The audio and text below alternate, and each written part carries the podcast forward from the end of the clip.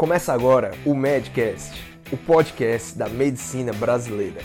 Com conteúdo voltado para médicos e estudantes de medicina, o Medcast é uma produção da Núcleo MD, organizado pelos médicos Daniel Coriolano e Roberto Maranhão, o Bob.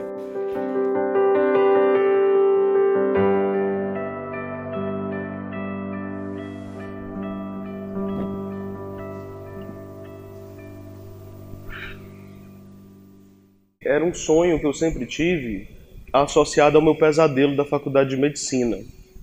Que a gente tivesse como se fosse uma, uma sessão mediúnica, logo na primeira semana, onde pessoas que sobreviveram à faculdade, logo após sair e que conseguiram viver no mundo dos médicos, esse era o meu ideal. Conseguisse retornar e conversar com as pessoas que estão ingressando agora. Então é como se fosse realmente uma vida após a faculdade. Só que, como tem essa vida após a faculdade, quando eu venho aqui falar, eu venho falar não é da vida de lá. Aí é um pouco diferente. Mas é como eu consegui sobreviver aos reveses daqui. Né? Então esse é o, é o foco, esse é o viés. Eu já tenho 11 anos de formado, me formei aqui mesmo na Federal, a Federal foi a minha casa. Atualmente eu tenho a especialidade de Medicina de Família e Comunidade, com mestrado em Saúde Coletiva. E eu sou professor da faculdade, mas não dessa. E o que eu vou falar aqui para vocês é exatamente essa história que vocês estão começando agora. Só que essa história, vocês bem sabem que ela não começa aqui. Ela começa antes daqui, e aí eu tenho que colocar um marco. O marco, por exemplo, para mim, foi quando eu lá, no meio das, da, da, da, emoção, da ansiedade, da ânsia, por saber se eu tinha passado na faculdade de medicina ou não. Nessa brincadeira, o que é que você fica? Você fica fazendo o, o renovando a página da internet várias vezes a partir de determinado momento para saber se já saiu, se já saiu, se já saiu, se já saiu, se já saiu. É agora, é agora, é agora. Mesmo que você saiba que vai sair num horário muito determinado. Mas a partir dali, daquele momento, pode ser que saia antes. Então você vai fazendo re-upload, re-upload. E quando sai, você quase não tem a vontade ou a energia que tanto lhe animava para você conseguir abrir aquela página. Porque você está trêmulo. Pode ser que dali venha uma informação que você não queira, que é aquela que não aconteceu quando eu abri, que era a que eu tinha passado assim como vocês passaram. E quando você vê isso, aí o seu cérebro começa a fazer o re-upload. Eu passei, é sério, eu passei, eu passei, eu passei. Aí você chama o primeiro amigo, eu passei. Manda um print da tela, eu passei, é verdade. Pai, vem aqui, eu passei. Ao mesmo tempo que é o seu cérebro tentando cair a ficha, também é vocês querendo se amostrar, né? Passei em medicina. E aí eu, cara, bicho, quando eu percebi, eu tomei consciência desse fato, quando aquilo se tornou, quando aquilo se tornou aquilo que até, até certo momento era lunar, se tornou solar, Dizer, saiu do, do eu estou começando a estudar um pouco de astrologia para entender as pessoas que, que entram no meu consultório, né? Que eu vou perceber que tem alguns conhecimentos que tem que ser a mais. Então, quando aquilo deixou de ser muito lua e passou a ser um sol em mim, radiando aquela informação, o que é que eu fiz? O que é que eu fiz? Eu gritei do 14 andar, não me joguei de lá, mas eu comecei a correr em torno da mesa de jantar, gritando que eu tinha passado. E aí eu fui, os meus amigos se ligaram, aí todo mundo passou em algum lugar e etc. Vamos sair. Eu morava perto do calçadão, vamos sair pro calçadão, e aí a gente saiu, e aí foi raspar o cabelo, na verdade cortar, tonsurar, foi aquele negócio bem bem louco para no outro dia ter que raspar completamente. E eu tô vendo que na verdade isso parece que perdeu um pouco da tradição, é porque vocês na verdade já são, nós estamos no segundo semestre, né? Mas a tradição ainda existe. E as mulheres estão tirando a sobrancelha? Não, na minha época tinha uma lenda dessa que foi inventada, mas não está acontecendo mais isso, né? É, os tempos mudam, mas vocês vão ver algumas coisas não. Como por exemplo, uma das principais falhas que existiram, assim, principais pesos, uma das principais derrotas é que eu perdi o caderno do Landim. É, eu tinha todas as lousas do Landim, professor de biologia, anotadas num caderno maravilhoso. Eu desenhava tal qual ele, eu imitava o caderno dele. E aí algum futuro estudante de medicina roubou meu caderno. Só pode ter sido isso, porque eu não vejo a utilidade de a gente ver o ciclo de Krebs para mais qualquer pessoa. Não, não tem. Então, perdi esse caderno. Tudo bem. Releva, respira e segue. E aí, quando você chega aqui na faculdade, aí todas as pessoas revelam um certo glossário oculto, que não é tão oculto assim, mas ele continua sendo pejorativo. Por que somos bichos? Porque andamos em manadas. Porque as manadas nos protegem. E foi exatamente esse sentimento que eu tive.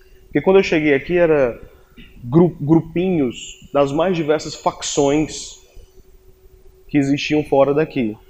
E agora ainda está um pouco pior, porque também é fora, inclusive, da sua cidade. Né? E aí, é, eu não sabia a quem me recorrer, porque, sério, do fundo do coração, aí não sei como é que tá vocês, que vocês talvez sejam uma, uma geração mais, mais refrescada, mas eu achava que qualquer pessoa que estivesse ali ao redor, ela era um potencial pessoa que poderia me assassinar. Eu, eu não conhecia ela, não sabia da história dela, não sabia nada. Então eu. Aí quando eu encontrei pessoas, as primeiras pessoas que invadiram o meu horizonte, e eram pessoas que eu conhecia da minha turma, do meu, do, do, do meu colégio, da minha escola. Eu tive recreio com elas. Meu amigo não era meu amigo, mas eu precisava aderir a alguém. Né? Meu amigo, rapaz, que bom lhe ver. E a gente começou a formar aquela panelinha gostosa de autoproteção, de insulamento, e que era tipo um exoesqueleto contra as outras facções que começavam a se formar. Né? Para vocês terem uma ideia, vocês fazem uma gincana, vocês estão fazendo uma gincana, e aí com várias missões que serão apresentadas hoje de tarde, é isso? Então, é, essa gincana aconteceu um negócio bonito contra, contra as pessoas que organizaram. Teve um grupo que estava tão na frente, tão na frente, tão na frente, que a gente decidiu fazer uma coligação. Era várias, várias cores, cada hora dividido em cores, a gente fez a coligação arco-íris uma das coisas mais desonestas que aconteceu logo na primeira semana da faculdade de medicina. A coligação arco-íris por uma ditadura do Estado-Maior foi desfeita e a gente perdeu todos os pontos. E a gincana continuou dando, dando pontos para aquela que não obede obedeceu essa desonestidade. Mas você percebeu que até corrupção existia, imagine assassinato, né?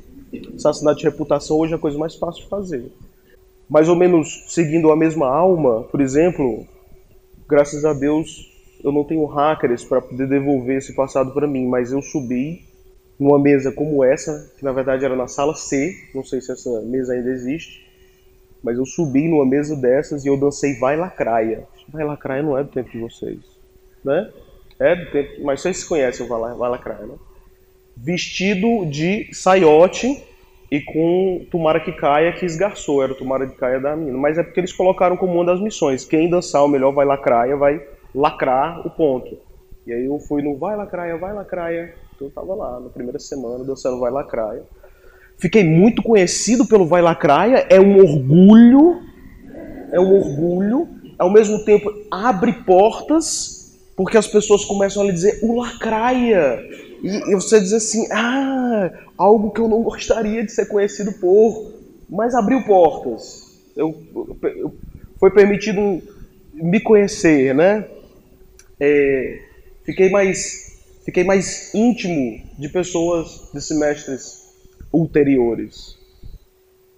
Outra questão é, que é importante ver foi, eu acho que foi um encontro que foi promovido pelo CA de noite, teve até o coral Seios da Face, nem sei mais se ele existe. Se não existir, reinventem esse, esse coral porque era muito bonito. Ele tinha ambiguidade, né? Porque era só de mulheres, por isso seios, da face, porque entendeu, né, ambiguidade. Então esse coral ele fez a apresentaçãozinha dele. Eu não me lembro se teve a apresentação do teatro. É, o teatro era o teatro Quatro Humores, aí também tem um, um trocadilhozinho com Galena e tal. E o presidente do CA, ele, ele falou assim: sejam bem-vindos e bem-vindas à sua primeira casa. Porque a segunda ficou para trás. Não, ele errou. É a minha segunda casa. É a minha primeira. Não, ele não errou. Esse é o texto dele. Sejam bem-vindos e bem-vindos à sua primeira casa. Porque muitos de vocês acordam 5 horas da manhã, pegam um ônibus, se já tiver sua carteira, pega o seu carrinho. Alguns decidem, mesmo de carro, enfrentar às 5 horas da manhã, porque é melhor para enfrentar o engarrafamento que tem por aí. Eu tinha uma amiga que era assim, ela chegava aqui 6 horas da manhã, porque ela odiava o engarrafamento a partir de então. Eu já não era assim, eu sempre chegava às 8 e meia, quando a aula começava às 8 horas. É... E aí vocês enfrentam já o processo de estar na faculdade das 5 horas da manhã e necessariamente, obrigatoriamente, almoçam aqui, entram no turno da tarde e vão sair daqui às vezes 6 horas da noite. Tem papos com amizade e tal, às vezes 8. Então essa daqui é a sua primeira casa.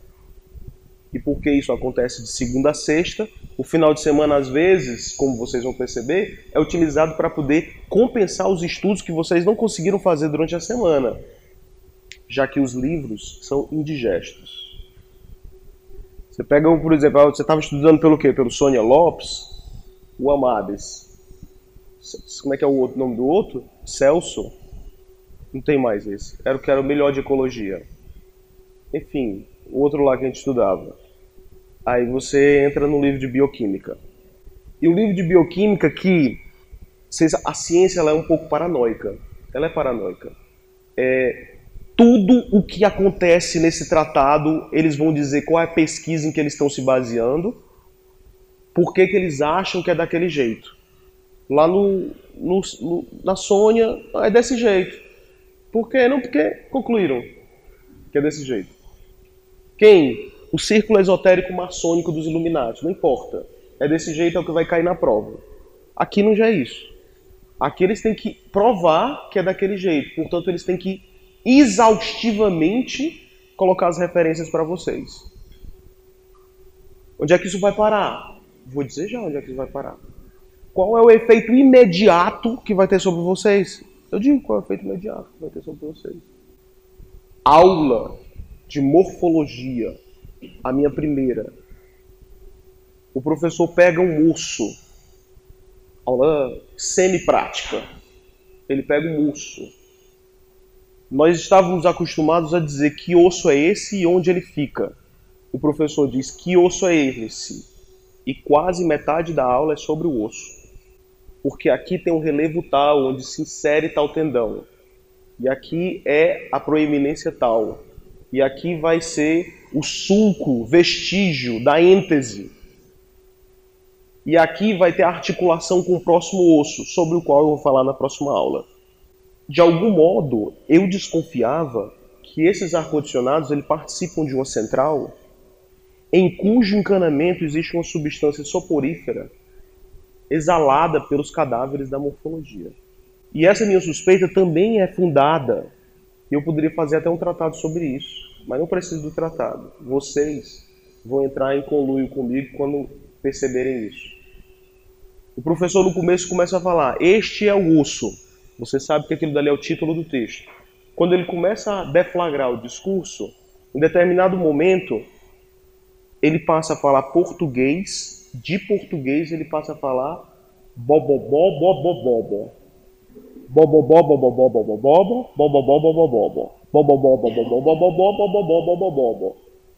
e em determinado momento acontece uma transição linguística em que ele fala na, na, na, na, na, na, na.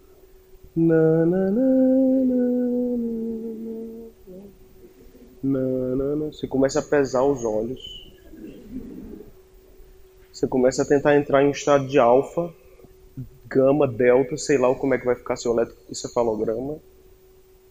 Mas eu sei que pela primeira vez em toda a minha vida eu dormi em sala de aula. E o professor não vai lhe acordar. Porque ele não tá nem aí para você. Às vezes ele coloca uma penumbra e inventaram essa maldição aqui chamada slide. Aí a penumbra vai ser projetada aqui. E o que é isso? Isso é um convite para diminuir as suas ondas cerebrais. Em algumas pessoas isso vai prejudicar o desempenho, como por exemplo eu. É, tinha uma amiga minha que ela era, ela era chinesa, japonesa, então ela tem toda aquela sabedoria oriental. Ela chegava para mim e dizia assim: ainda quando sua mente está dormindo, é possível absorver os conhecimentos. Aí eu dizia: só se for lá na sua China, porque eu nunca consegui absorver. Eu acordava e tinha perdido a aula, ponto, acabou. Só se fosse uma hipnose para poder tirar aquele conhecimento de dentro de mim. Mas para outros indivíduos eles tinham essa possibilidade. Eu acredito que eles eram inhumans, ou algum tipo de X-Men, que eles tinham modificado a consistência deles de conseguir fazer o aparelho cognitivo absorver, inclusive quando eles estão dormindo. Para vocês terem uma ideia, eu não vou falar nomes porque eu vou revelar intimidades. Mas um dos maiores preceptores atuais, um dos médicos que coordena uma das residências de radiologia, o nome dele, codinome, era Cofrinho. Por quê? Exatamente porque ele sempre estava com o cofrinho à mostra. Mas esse poder era de tal envergadura que o cofrinho chegava a dormir na prova. Ele dormia na prova. A gente tinha que cutucar o cofrinho. Ei, macho, é prova. Peraí. Aí, ah, sim. Aí, pronto, Ele voltava a dormir. Macho, era coisa de louco, assim. Ele conseguia pegar as informações, estruturar no inconsciente dele e devolver para o consciente no fluxo promíscuo entre essas duas instâncias da psique. Eu não conseguia. E aí eu, às vezes, eu fui até eu fui até ver se, se eu não tinha problemas com o criador de todas as coisas, né? Porque é, eu acho que antes, antes disso, antes disso que eu estou dizendo é antes dessa vida. Você sabe que o grego ele tem, os gregos antigos eles tinham uma crença, eles diziam que a alma ela está presa no corpo, né? Então, é, e tinha um trocadilho lá nos, entre os gregos que dizia essa questão. Mas antes de a alma se encarnar no corpo, que seria a prisão, ela participava de um fluxo de esquecimento através do mergulho num rio chamado Let's. Por isso que é Leteia, e aquela operação da Lava Jato se chamou Aleteia, que é tirar do esquecimento. Né? Eu fiquei no Let's. Let's ficar de AF. vou dizer já o que diabo é AF. Vocês já viram, né, o negócio de AF e tal. Vocês devem ter tido uma aula sobre isso. Eu acho que eu, antes de eu ir para o Let's, eu falei com Zeus ou quem quer que esteja no lugar dele e eu perguntei. Na verdade, perguntei não, ele vociferou contra mim. E isso aconteceu durante a faculdade, que foi uma coisa assim profética. Toda vez que você chutar, você vai escolher a opção errada. É a maldição que eu lanço sobre você e os seus descendentes. Deus queira que não. Então, eu, talvez eu tire até o meu menino, não. Eu queria que ele fosse médico também, porque eu adoro essa profissão. Mas era o que acontecia. Toda vez que eu chutava, a resposta certa era aquela que eu pensava que era, e eu disse: não, essa daqui. Errou. Errou. Consequência inadiável e consequência implacável. Eu fiquei de AF inúmeras e dolorosas vezes. O que é que é É a avaliação final que você fica se você não teve a nota que eles querem que você tenha, né? Então assim, só para vocês terem uma ideia, muitos dizem que o segundo semestre é o pior. É o pior. É o pior? Continua sendo o pior? Para ti foi, para ti foi, para ti foi. O segundo semestre é o pior. Na medida que você fica de AF, tente ficar de AF no último, porque se você ficar no começo, é uma rola bosta né? Eu estou falando do animal, né? Claro. Tem um animalzinho, até aparece até no filme do Rei Leão. É você no segundo semestre, se você não tomar cuidado. A coisa foi de tal envergadura a partir do segundo semestre que quando chegou lá pelo oitavo e a gente fez uma confraternização natalina, quando chega no oitavo, você está se preparando para entrar nos hospitais. E nos hospitais, as facções que existiam entre os bichos mais ou menos foram desfeitas, cada um respeitando qual o território de cada um. Algumas amizades conseguiram migrar fronteiras, você conseguiu encontrar novas panelinhas, inclusive para além dos seus semestres. Então, o fluxo das amizades começou a circular de forma mais harmônica e menos paranoica. Quando chega no oitavo semestre, as pessoas estão com aquele sentimento: vou abandonar minha turma. Por quê? Porque eu vou entrar dentro do hospital. E aí? E aí eu vou abandonar minha turma. É. Você vai ser espalhado pelos mais diversos hospitais de Fortaleza. E aí o pessoal fez uma confraternização que seria, teoricamente, possivelmente, a última confraternização que a turma teria junta. É por mais que você esteja diferente de hospitais, você vai participar da confraternização dessa, desse novo agregado de seres humanos que você vai estar. E aí, dentro dessa confraternização, as pessoas tiveram um momento de desabafo. E no momento do desabafo, teve um colega meu que disse assim: Ah, eu sofri demais no segundo semestre, eu fiquei de AF em todas as matérias, eu me levantei em protesto e disse: Mentira, que teve uma vez que eu não vi lá. Então, eu, sim, posso falar a respeito de AF. Né?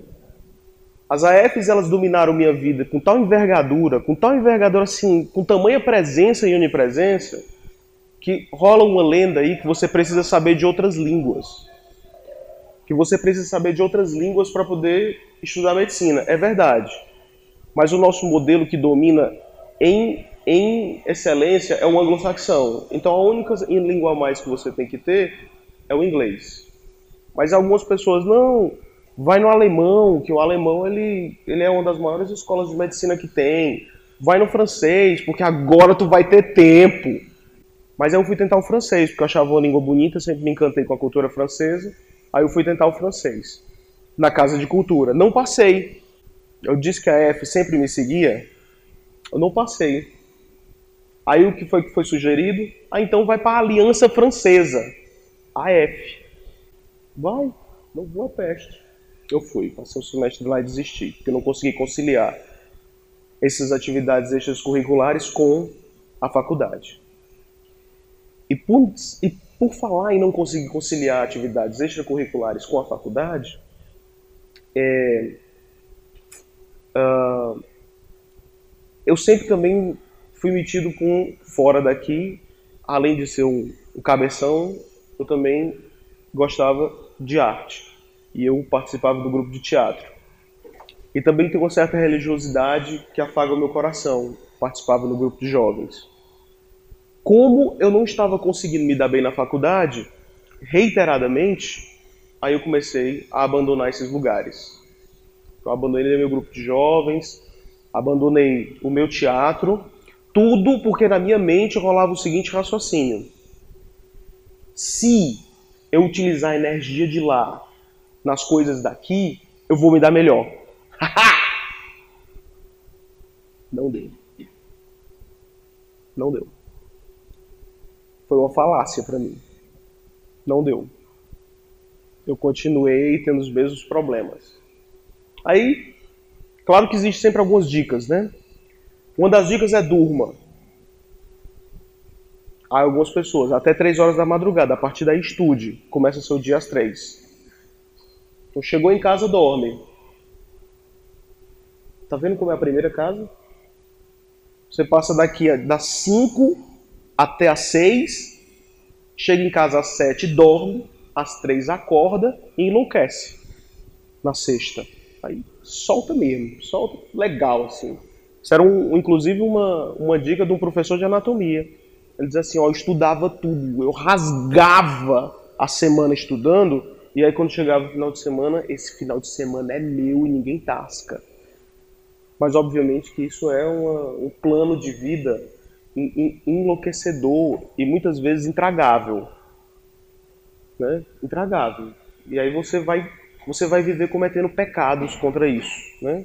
Por exemplo, é, o seu corpo vai demandar um descanso pós-prandial. Você come, aí depois de comer, ele vai querer um descanso. Né? o seu bucho, ele vai puxar, tu vê como eu migro por vários lexos, né? O seu bucho, ele vai sugar o sangue do teu cérebro para ele conseguir digerir o que você comer durante o almoço. Às vezes o que é que você come? Hoje você está magrinho. Você está magrinho, acredite em mim. Você está magrinho. Você está magrinho. Quero ver quando você tiver daqui a 10 anos nesse fluxo de, de, de, de trabalho, né? Então, uma das primeiras coisas que a gente faz é não se preocupar com o que a gente vai comer ali entre os horários dos turnos. Eu comia, por exemplo, num lugar que a gente denominava carinhosamente de amebas, porque era o prato feito mais barato que tinha. E que o cara depois servia a gente um suco de goiaba que era numa, numa garrafa de querosene. Hoje vocês têm o RU, cuja qualidade talvez não tenha melhorado tanto mais do que isso. Tô brincando, é top, é top, é top. Eu tô, eu tô sendo falacioso. É, então hoje você tem o RU, que eu não tinha essa dádiva na minha época, né? Certo. Comeu. O que é que você vai fazer? Óleo tratado. Hum? Óleo tratado. Você vai para a biblioteca. Estudar. Hã? Estudar, hein? Estudar. Logo no primeiro semestre vão pedir para você pegar o quê? Providencie o seu Jaleco, hein? Nomezinho bordado, medicina. Vai fazer a matemática comigo. Tratado, jaleco em cima do tratado, cabeça em cima do jaleco. Ar-condicionado da faculdade, da biblioteca, que agora é em cima e embaixo. Na minha época era só em cima. A gente corria assim, quero pegar um lugar para quê? Para estudar? Claro! era um conjunto de pessoas mais ou menos dormindo. Agora dá para dormir lá embaixo. Repousa a face sobre o jaleco. Você faz um ninhozinho assim, bem gostoso, um buraco assim no meio do jaleco.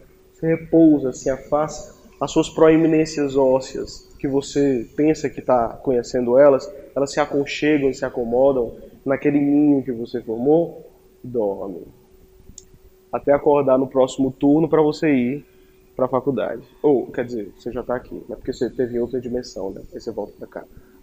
Perfeito, perfeito.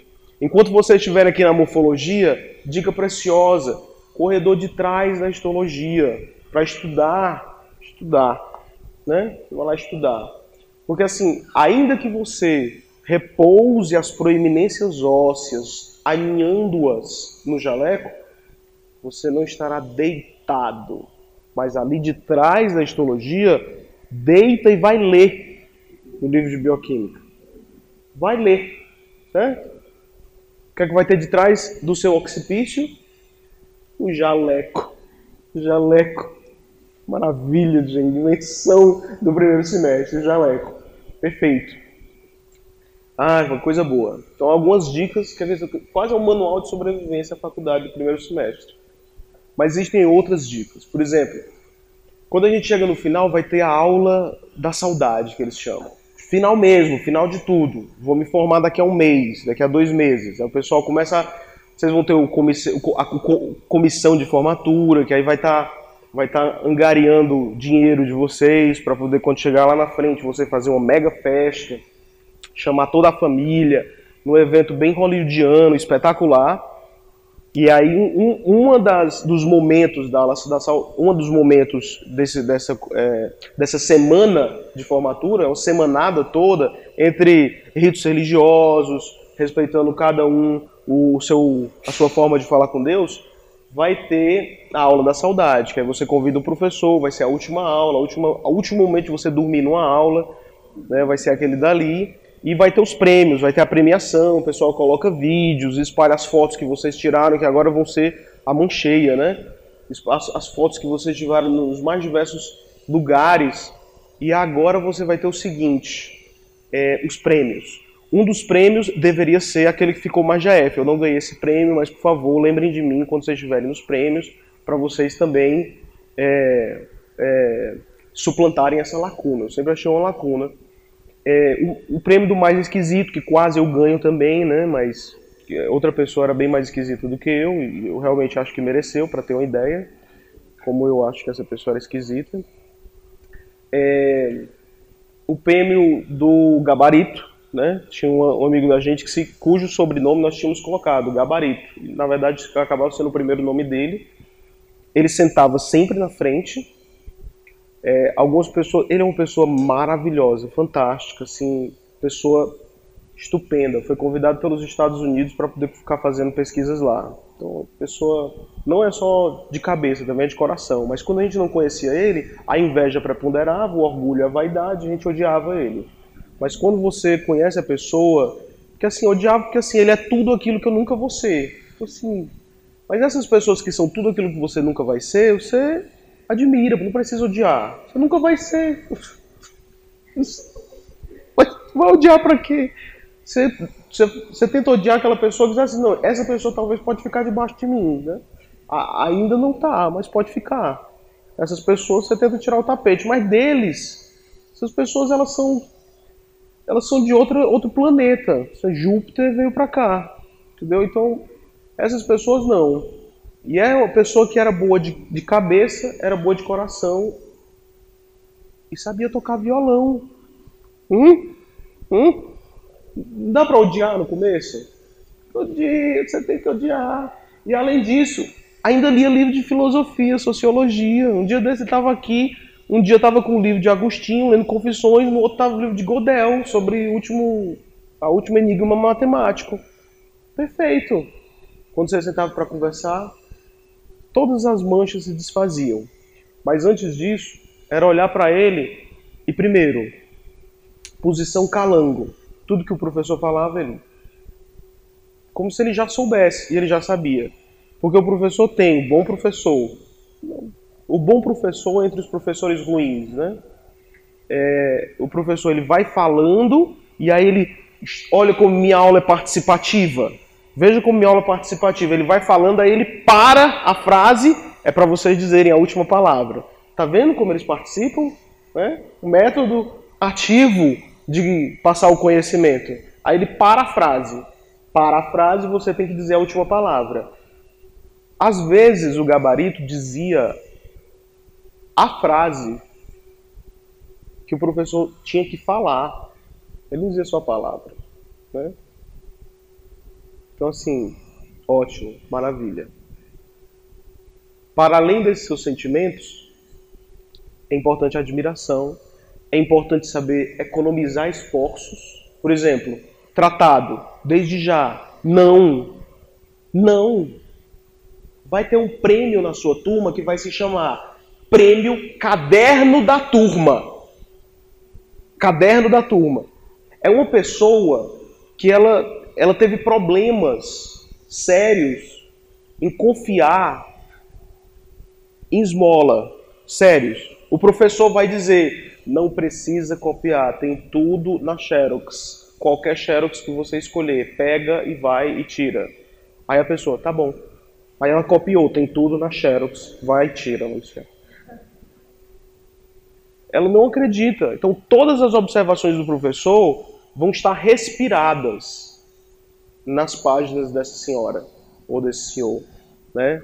E aí é o caderno, do qual todos vão tirar xerox no qual, se vocês basearem nos seus estudos, vocês se darão bem. Porque quase tudo que o professor fala é o que vai estar na mente dele para ser colocado na prova e que estará no caderno da turma. Mas eu disse não.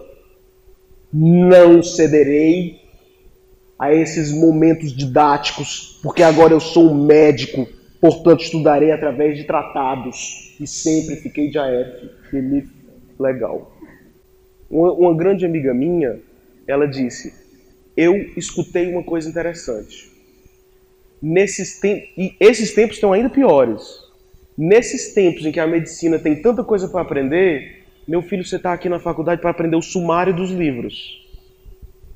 Quando você estiver lá na frente, peraí, eu acho que eu vou encontrar a resposta em tal lugar. Ah, a faculdade valeu por causa disso. Você sabe onde vai encontrar a resposta.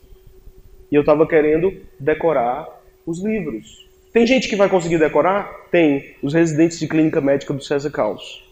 Quando eles estão comentando os casos que tem, aí eles, seguindo a tradição do grande professor deles, que também é grande professor nosso, ele vai dizer: é, essa informação está no parágrafo tal do Cécio ou do Harrison, no capítulo tal, que é o capítulo fulano de tal. Eu estou no meu plantão, esse cara, que é residente de clínica médica, eu, eu, eu levei o quê? Eu levei para ler eu levei para ler um história em quadrinho de mitologia grega. Então, ali, ali, em cima da minha cama tem a história em quadrinho da mitologia grega. Ele tá com o Cécio, que ele carrega na bolsa. E não precisa carregar mais nada. Pronto, acabou. Vocês vão ver. O Cécio, essa grossura aqui. E esse daqui é o volume 1 do Cécio. Né? Então o cara tá lendo. Eu imagino ele numa praia, branco, como nunca, abrindo o Cécio para poder tomar sol. É assim a imagem que eu vejo dele, sempre. Não é boa de ficar colocando na cara na mesa. Mas enfim. Mas tem outras coisas que são aprazíveis, agradáveis. Por exemplo, vocês vão encontrar amigos, os melhores. Tem que encontrar, pessoal. São seis anos, então você enlouquece. Então, assim, vai diminuindo as fronteiras. Talvez vocês estejam melhores, inclusive, do que a da minha geração. Os amigos têm que serem feitos. Eles são parte da sobrevivência da alma, né? Então, eu me lembro, por exemplo, de um amigo. A gente tinha hoje, hoje a gente tem no WhatsApp um grupo que é o nosso grupo. O nosso grupo é, é grupo, sei lá, no WhatsApp. Tem vários grupos, mas tem Power Rangers. Somos nós. Tem nefrologista. Ei, mas tu acha que isso daqui tem indicação de diálise? Parecer automático. Tem um clínico, que inclusive é staff, né, staff que a gente chama um preceptorzão, que guia vários internos, que serão vocês quando entrarem nos hospitais efetivamente, vocês serão chamados de internos. E aí, rapaz, como é que eu desvendo essa síndrome ictérica? Aí ele responde. Tem um emergencista que é professor da USP. Bicho, eu tô com um cara com edema agudo de pulmão aqui, só que ele não tá cedendo com essa medicação não, tenta fazer isso. Cara, perfeito, perfeito, perfeito. Mas Hoje eu diria que a gente pode acrescentar uma dica a ser médico. Além de você saber dos sumários, é você estar tá conectado. Não ser, não ser vaidoso, não ser orgulhoso. Pedir opinião. Porque naquela época, há muito tempo atrás, você pedia opinião, a opinião via em um dia, dois. Hoje você pede uma opinião, ela vem agora, como se fosse o seu subconsciente falando. É quase automático. E quando não vem automático, você fica com raiva.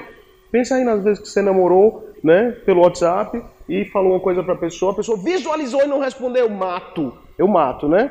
É mais ou menos assim quando a gente pede parecer. Chegou o ECG na sua mão, você sabe mais ou menos ler, mas tem algumas alterações que são mais aprofundadas. Para quem você manda? Seu amigo que é card. E que está ali na sua turma. Maravilhoso. Você tem um parecer automático.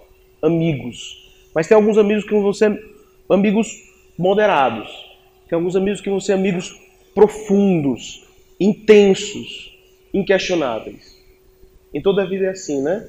Aqui não vai ser diferente. Né? É, essas pessoas me salvaram. Essas pessoas me salvaram. Diante da avalanche de AFs da qual eu participei, eles sempre chegavam, Alan, vai estudar comigo. E aí eu ia para casa, dormia na casa deles, né? É, é, era um casal. A, ela, quando entrou na faculdade, estava grávida. Né? Então a gente vinha desde lá do Farias Brito, ela entrou grávida na faculdade, a gente se separava em grupos, a gente tinha que tomar cuidado com ela. Pessoa exemplar, ela não tinha três turnos, não, ela tinha quatro turnos. Era dois turnos da faculdade, o terceiro turno para cuidar do filho e o quarto para estudar. Pessoa esplêndida. Ela era um caderno da turma. Ela não ganhou o prêmio de caderno da turma, mas ela ganhou o prêmio dentro da nossa panelinha de caderno. Né? pessoa maravilhosa. A gente chegava lá, começava a estudar pelas apostilas, pelos facilitadores e trazia o caderno dela como tira-teima. Né? E, se eu conseguir algum avanço, foi por causa deles. A nossa amizade era de tal monta que, primeiro de tudo, aí eu vou ir lá pra frente, tá? Eu vou ir lá pra frente. Quando eu me formei total, aí eu a gente fica com a dúvida: entro logo na residência ou eu vou a ir para o interiorzinho para ganhar dinheiro. Hoje tem mais médicos e um programa que parece que não está querendo acabar. Espero que não, ele está tá fazendo muitas coisas boas. Mas você vai ter essa opção. E às vezes essa opção vai ser a única, porque as emergências estão ficando hiperlotadas. E na verdade eu acho que é uma escolha muito mais digna de um recém-egresso de tentar sua vida no interior cuidando de doenças crônicas do que tentar a vida numa emergência que às vezes você não sabe manejar uma crise convulsiva que vai passar por si só, com você, sem você ou apesar de você. Mas se ela não passar, você está você tá ferrado se você não saber conduzir. Então, você tem que fazer a escolha. Vou logo trabalhar ou eu vou para residência? Aí eu escolhi ir para residência no primeiro momento. Né? Então vou fazer um, um, uma prova para residência. Só que aí eu passei na primeira fase. O grande detalhe, aí é um detalhe que eu sempre escondo, portanto é, não vai ser editado, porque agora eu vou revelar para todo mundo. Eu tentei para medicina de família, que era uma especialidade que ninguém queria, mas que eu me apaixonei por ela. No S8 eu me apaixonei por essa especialidade. Então você, às vezes, fica migrando aí pelas suas paixões até dizer o que é que eu vou ser mesmo. Hoje você só entende o que é que você vai ser mesmo quando eu disse eu quero fazer residência tal. No S8. É... Aí era praticamente eu e mais três pessoas da turma que gostavam de medicina de família. É... Dois deles decidiram tentar a vida trabalhando um deles decidiu primeiro fazer clínica médica, para depois ir para medicina de família. Então, da minha turma só sobrou eu querendo. Isso se refletia na concorrência, que era duas pessoas para duas vagas. E uma das pessoas desistiu. E o meu amigo estava concorrendo contra quatro pessoas tentando entrar na vaga de cardiologia. E eu chegava para ele, não era maldade. Isso já é uma dica de sobrevivência que eu vou dar para vocês também. O que eu vou fazer agora e o que eu vou falar para esse meu amigo agora, fixem, não é maldade não é maldade. Eu não estou sacaneando ele. Eu chegava para ele e eu comungava do sofrimento dele. Será que eu vou passar? Eu perguntando diante das minhas duas vagas. Alan, eu vou te matar, dizia ele. Eu vou te esganar. Eu estou aqui morrendo de estudar, cara, tu já está passado. Não, bicho. Se der alguma zebra, se eu não fizer nada, se tiltar o meu cérebro, se eu posso não passar. Isso tem tanta chance de acontecer quanto você também não passar por causa da sua concorrência. Por que, que a concorrência, discutindo com ele momentos antes da prova, por que, que a sua concorrência, que é baseada em ser humano, não pode ser baseada na minha, que é astrológica, ou casual, ou factual? Pode ser, por que não? Né? Qual é a ordem de importância das duas coisas? Aí ele, aí ele disse alguns palavrões, como é o de, de costume dentro de um diálogo desse, e prosseguiu. Eu passei na primeira fase. A segunda era uma prova prática de estações de treinamento. De treinamento não, de averiguação do seu conhecimento na prática. Eu não fui. Porque eu tive medo? Não. Eu não fui porque eu queria viver a medicina antes de continuar sendo aluno. Porque na residência você continua sendo aluno. Tem um preceptor nas suas costas. Qualquer besteira que você fizer não foi você que fez, foi ele que lhe ensinou errado. Não, eu quero viver a medicina antes. Por isso que eu saí de casa dizendo: Estou indo fazer a segunda fase. E eu fui, na verdade, dormir na casa do meu amigo, onde eu sempre estudei. A prova é que, é tal que eu guardo o chinelo que a cachorra dele comeu. Enquanto eu dormia na rede babando, a cachorra estava comendo meu chinelo. Então, assim, isso é uma, isso é uma lembrança. Isso é uma lembrança do, da, da nossa amizade, quanto ela foi bacana. E guardo, certo? Amizades é uma das ilhas, é uma das pedras. Hã? Uma das pedras. Mas isso também me faz lembrar outra coisa. Talvez isso não seja muito bem uma lição, mas é uma dica. Papai e mamãe não sabem o que está acontecendo aqui. Não tem mais boletim. Embora eu dissesse para o meu pai. E aí, como é que estão as notas? Não existe mais isso. É tudo qualitativo. Mentira. Não tem nenhum lugar que eu possa olhar? Não professores dizem que é algo que a gente vai aprendendo com o tempo, com o coração. Mentira. Ele podia ter olhado dentro da internet todo o meu boletim. Ele não sabe disso. Ainda mais ele que tinha nascido em 1930. Assim, ele nem entendia que isso acontecia. O meu pai tentou, tentou aprender a digitar no computador, não gostou, porque a tecla era muito suave. Ele gostava de máquina de datilografar. Então, em torno das 6 horas da noite, existia o barulho era lá onde a gente morava, né? Papai. Então, fica a dica como sendo é, amizade e possibilidade de você se esconder dos seus pais diante das desventuras e séries que podem acontecer aqui. Ah, o que é que eu podia falar mais para vocês, pessoal? Enfim, ah, esse, esse ponto é importante. Esse ponto é importante, que é a moeda que vocês têm, emotiva, energética, sei lá o que, que vocês usam em outros lugares, talvez elas não sirvam, muito provavelmente, elas não sirvam para medicina. Do que é que eu estou falando? Se lembra que eu disse que eu abandonei meu teatro e abandonei o meu grupo de jovens, que também a gente lidava com crianças? Não foi bom. Eu não fiquei um aluno melhor da faculdade. Eu fiquei um aluno amputado. Antes eu tinha um consolo. Agora eu não tinha mais, a não ser os meus amigos. Foi quando, por exemplo, no meio da faculdade, apareceu a oportunidade que eu não busquei. Um amigo meu trouxe a ideia lá do sul, dizendo: oh, um bocado de, de faculdades está gerando um movimento de palhaçoterapia. Eu queria fundar aqui. Só que eu não tenho uma boa, uma boa veia, veia teatral, veia artística, mas eu sei que você tem. Você aceita ser o nosso líder? Aí eu disse: não. Não.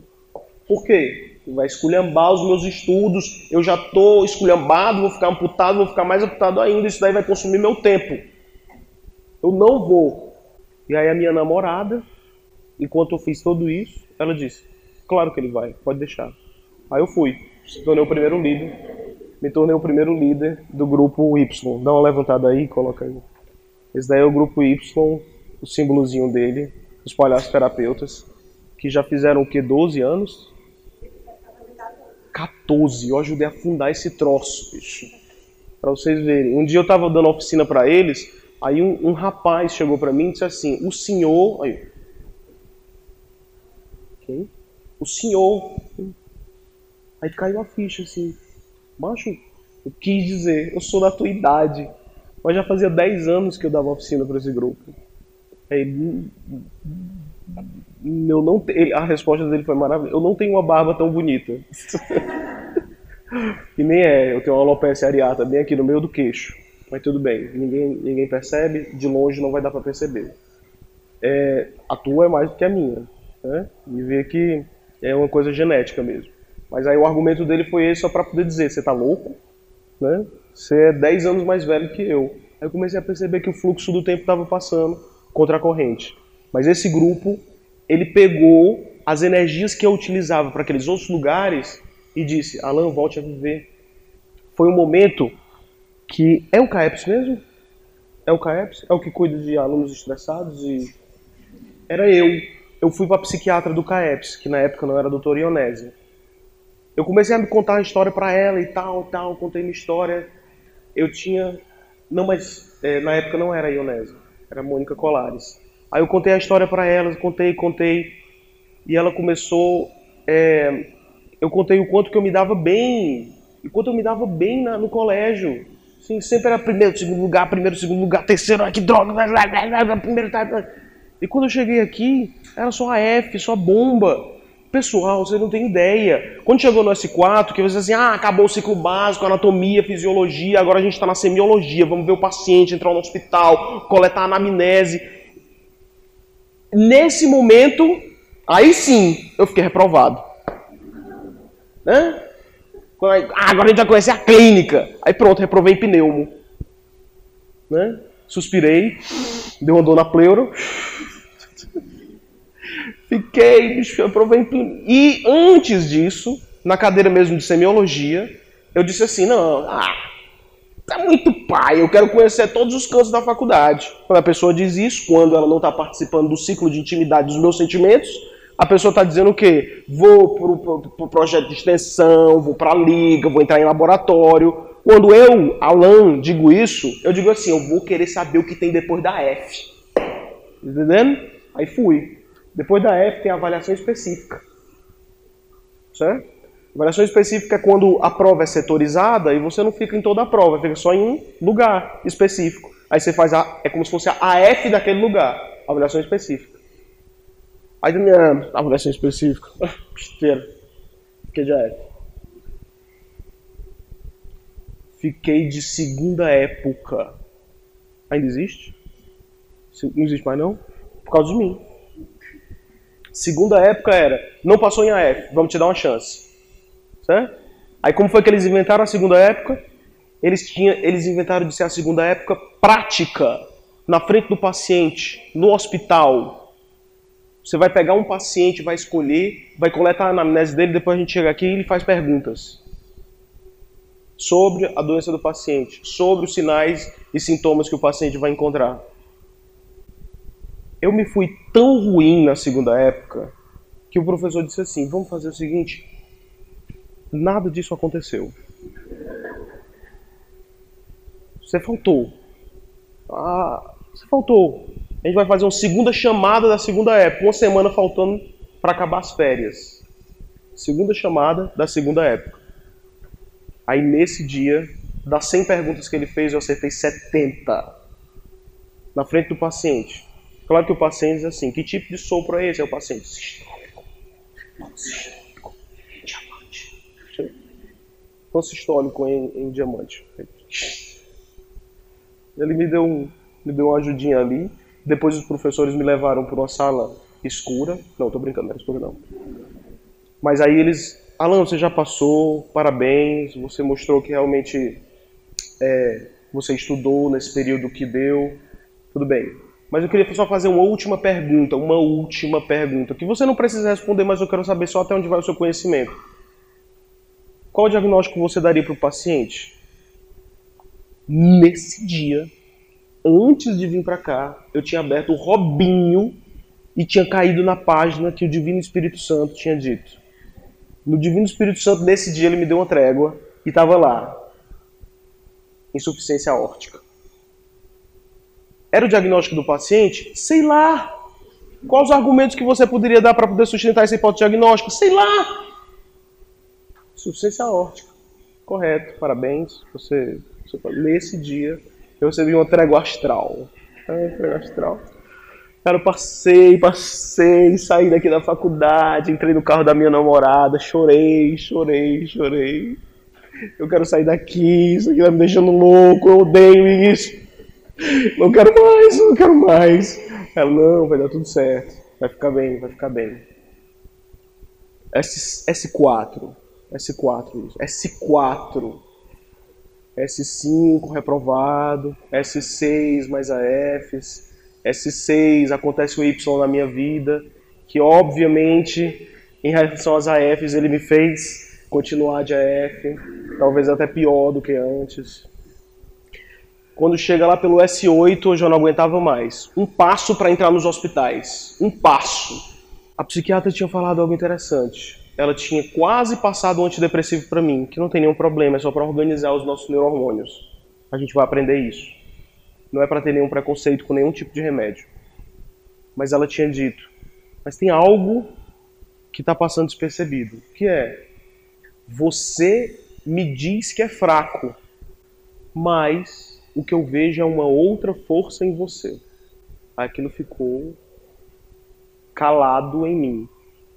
Porque em outros lugares eu não tinha me dado bem, tinha sido líder aqui, líder ali, líder acolá, mas por aqui eu estava caxingando. Ficou calado em mim. Esse foi o primeiro momento de suspiro terapêutico, psicológico que eu tive. O segundo foi já perto desse final, quando eu estava pensando em sair da faculdade ao S8, ao S8, aí eu estou lá na minha psicóloga e a psicóloga diz: é, aí esse daqui realmente é uma coisa enigmática. Não tem aqueles momentos que a pessoa diz uma coisa e você interpreta completamente outra. Então foi mais ou menos nesses termos. Eu não me lembro mais exatamente o que ela disse, mas foi algo indutor dos, dos meus atos falhos, do meu inconsciente. Tipo assim, pipocas verdes voando na janela. Eu tenho que sair da faculdade. E tentar me encontrar. Aí eu fui até a pessoa que era mais, na verdade, o esteio maior, o meu modelo e o meu indutor da medicina, que era o meu pai. Aí eu cheguei na frente do meu pai e disse: Eu estou precisando sair da faculdade. Eu, eu não ouvi. Tá preparando o cinto, né? Não, ele faz isso. Não, é porque eu estou precisando sair da faculdade. Tá?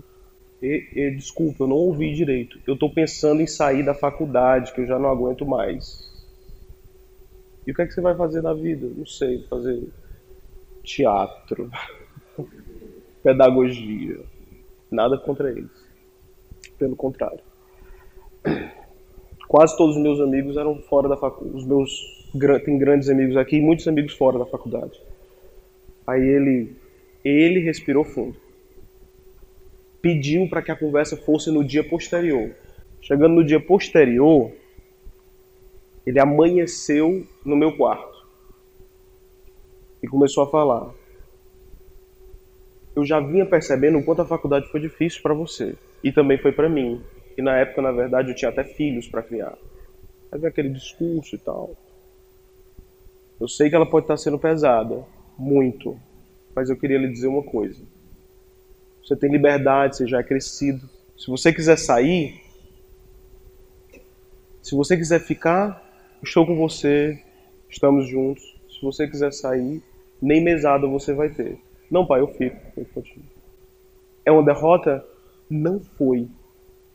Porque pela primeira vez na minha vida eu consegui chegar para meu pai, não olhei nos olhos dele, mas falei pelo menos com um pouco mais de entonação, que eu não queria ficar no lugar que ele, na simbologia cósmica dele, fazia sombra sobre mim, não permitindo que eu fosse verdadeiramente eu. É como se eu chegasse para ele dizendo assim: Eu não quero ser você. Você não, não é eu, eu não sou você. Eu quero ser o que eu quero ser. Por mais que no outro dia ele tenha dito que eu tenha voltado atrás em alguns momentos. Mas isso foi essencial na formação da minha personalidade. Essencial. Assim, foi, foi assim, cara, uma respiração. Continuei de AF, mas entrei no hospital. A primeira semana foi a semana comunitária, da saúde comunitária, né?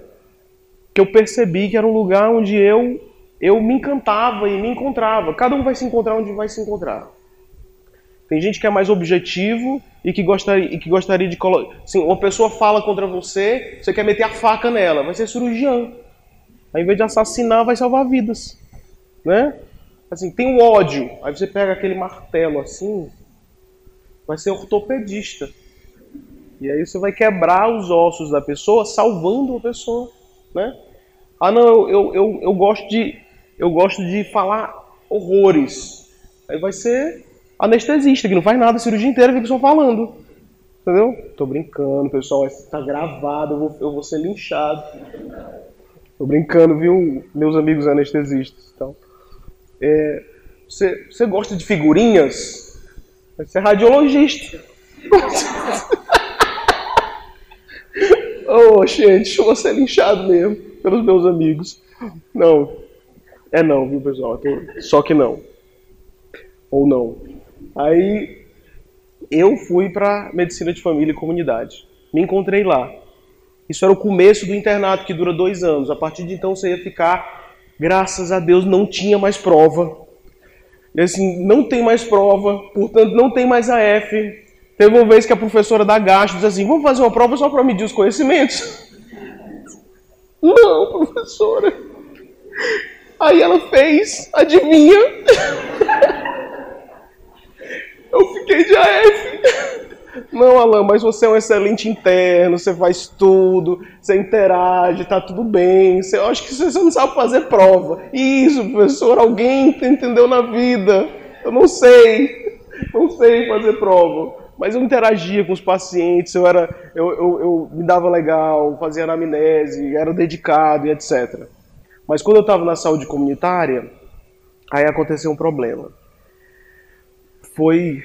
É, era de manhã, meu pai geralmente acordava, ele era o primeiro a acordar, ele madrugava, isso ele aprendeu lá nos, no, no exército, que não era exército não, polícia militar, ele tinha participado da polícia militar, é, e também era velho, então ele não, ele, não, ele não precisava mais de tanto sono, a gente vai ver isso na fisiologia do, do envelhecimento. Ele era o primeiro a acordar, e aí ele preparava o café dele, que era um café bem amargo, bem diferente do que eu gosto, e nesse dia, estranhamente, eu acordei também muito cedo. Eu acordava seis para poder estar no, na, na, faculdade, depois de muito enrolar, oito e meia, né? Eu tinha acordado quase junto com ele. Às vezes acontecia isso, era uma conjunção estelar que fazia que isso acontecesse. Aí eu fui, tomei o café junto com ele, cafezinho, né? Só pela presença dele que eu gostava, porque o café dele era ruim, viu? Mas, pô, tô tomando café com meu pai.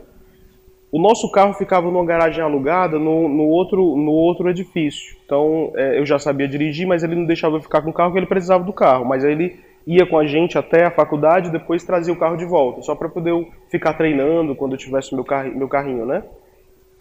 E aí é, eu fui pegar o carro lá na, na, na, outra, na outra vaga e a minha irmã, a minha irmã me aborda, pálida, aflita, dizendo que nosso pai estava passando mal. Ele já devia ter uns 70 a 75 anos de idade. A primeira vez que o coração dele deu uma fisgada foi na época que ele participou de uma cirurgia, há 12 anos tinha colocado umas pontes lá que re, revascularizaram a coroa de coronárias lá do coração dele. Então, mais ou menos estava na época, talvez, de ele uh, sofrer do coração novamente. Eu fiquei meio atônito, peguei o carro, fui correndo. Quando eu cheguei, minha mãe estava paralisada na frente do corpo do meu pai, que estava bem pálido, mas gemente em cima do sofá da sala de espera do edifício. Eu não pensei duas vezes. Eu peguei o meu pai nos braços. Qual o dia que você consegue vencer uma queda de braço com seu pai? Foi em que idade? Eu peguei ele nos braços e levei ele até o carro, coloquei ele no banco dos passageiros deitado no colo da minha irmã, liguei a sinaleira e saí correndo para o pronto-cardio mais próximo.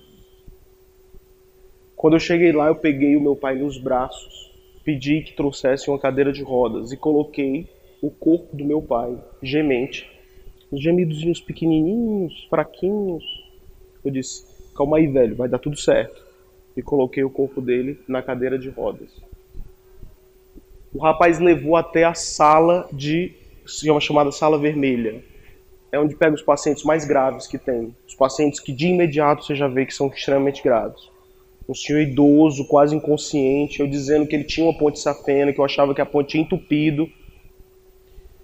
Levaram lá para a sala vermelha. Não, dei, não deu 10 segundos de entrada. Foi começar a monitorizar o meu pai.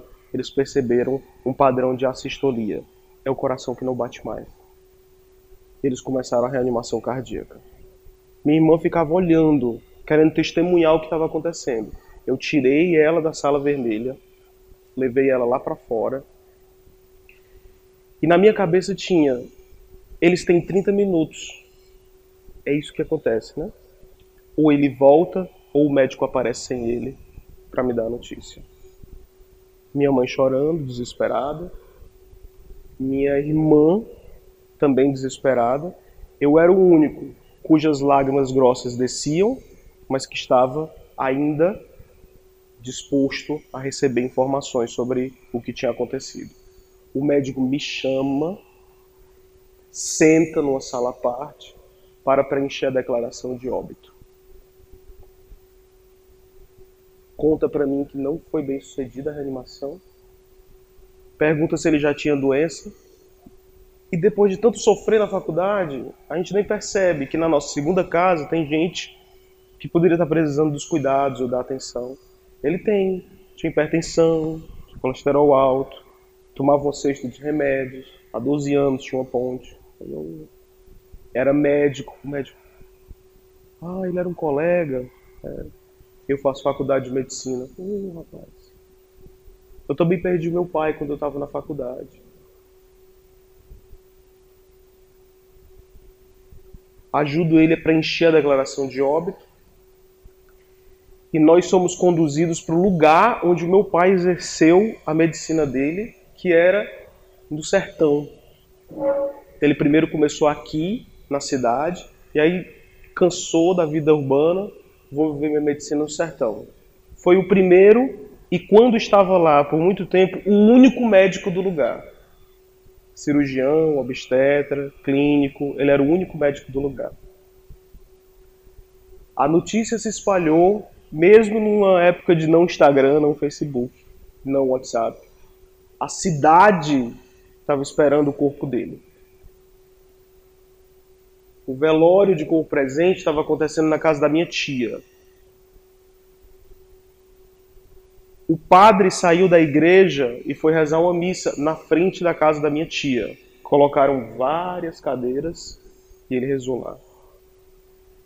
E eu ouvi as histórias dos pacientes que faziam questão de chegar para mim e me contar.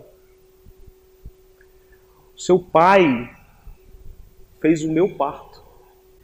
O seu pai fez o meu parto, mas fez em cima da serra. Que eu já tinha começado a ter o trabalho, a dar, a dar luz dar à luz e eu não tinha condição de descer. E a ambulância era precária, não tinha como chegar em cima da serra. Ele foi no chevetezinho dele, eu travassou a cercania, a cerca, a cerca e subiu para poder fazer o parto lá em cima. Tá aqui o menino, que ele também conduziu quando foi criança. O farmacêutico do lugar disse assim, ó, esse daqui é o caderno do seu pai. Quando tinha uma família muito carente, que ele achava que o antibiótico era aquele e a família não podia comprar um antibiótico, vá lá e coloque no meu caderno na farmácia do Manim. O meu avô não gostava do meu pai quando meu pai chegou na cidade.